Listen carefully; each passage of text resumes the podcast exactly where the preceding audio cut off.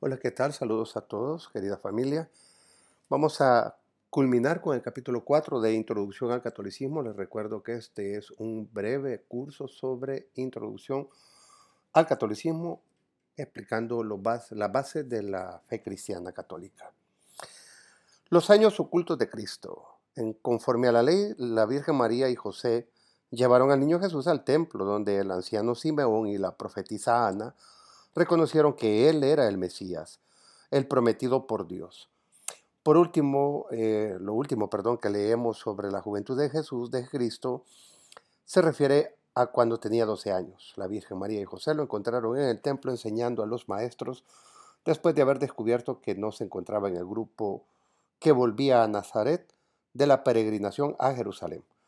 A continuación se nos dice que bajó con ellos y fue a Nazaret y estaba junto a ellos.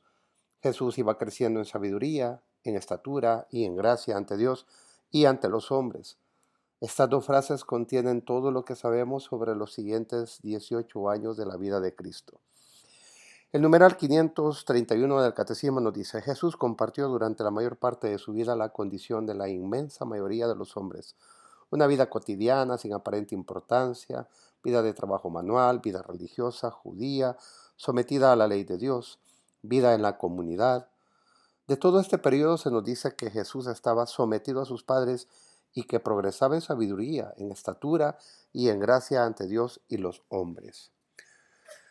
Bien, lo que podemos presuponer de lo que dice y lo que no dice la escritura sobre estos años que faltan es que Cristo vivió con su familia en Nazaret, donde probablemente aprendió el oficio de San José como carpintero, Finalmente, después de la muerte de San José, trabajó como carpintero por cuenta propia, construyendo y reparando piezas de los ciudadanos y cuidando pues de su propia madre. Las acciones de Cristo sirven como ejemplo que debemos seguir. Cristo mismo dijo, se ha dado ejemplo para que lo que yo he hecho con vosotros, vosotros también lo hagáis. La vida oculta de Cristo es para nosotros el modelo perfecto de humildad, laboriosidad y obediencia. Durante estos años vivió, al parecer, una vida común y corriente, como lo hace la mayoría de los hombres y las mujeres de hoy en día. Al vivir en la oscuridad nos enseña a escuchar contra, a luchar, perdón, contra la vanidad, que nos invita a querer hacer solo lo que parece grande, es importante o digno de elogio y atención.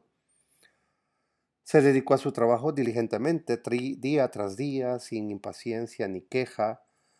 La vida oculta de Jesucristo es también para nosotros el modelo perfecto de obediencia y Él estaba sujeto a ellos, nos dice el texto.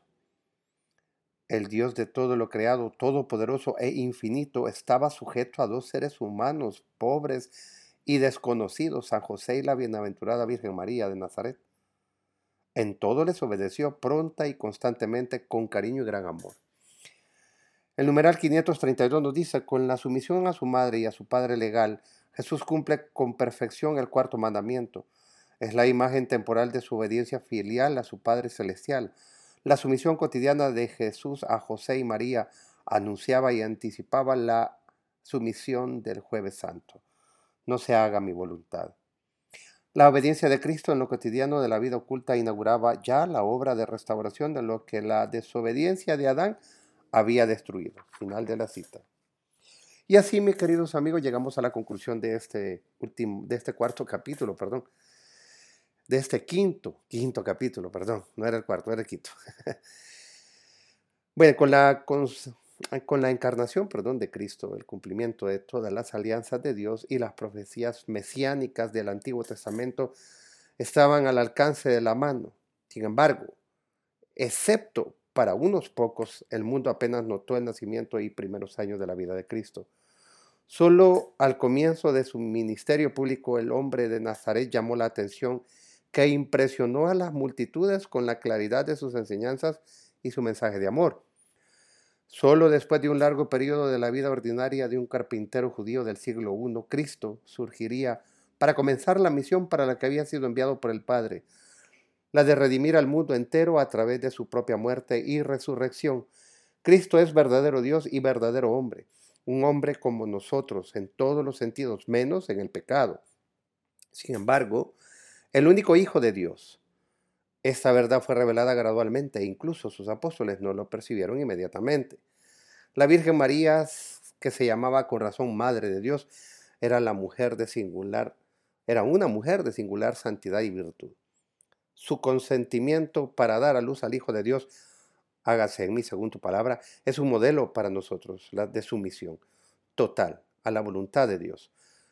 Le miramos a ella y a su esposo San José como ejemplo de la familia cristiana y de la clase de santidad que debemos buscar para nosotros con la esperanza de alcanzar algún día la vida eterna con Dios.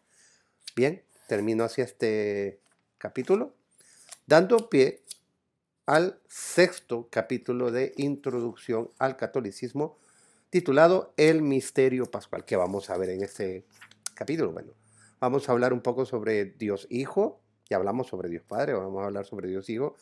Hablaremos un poco sobre los evangelistas, el bautismo de Cristo, ¿quién, ¿quién es quién en Judea? Una pregunta que nos podremos plantear para lo que todo católico debe saber. Comentaremos sobre Jerusalén, la última cena, que es la nueva Pascua, un tema muy interesante. Y bien, así sucesivamente. Ya la próxima semana daré una introducción más específica, más detallada del contenido de este sexto capítulo.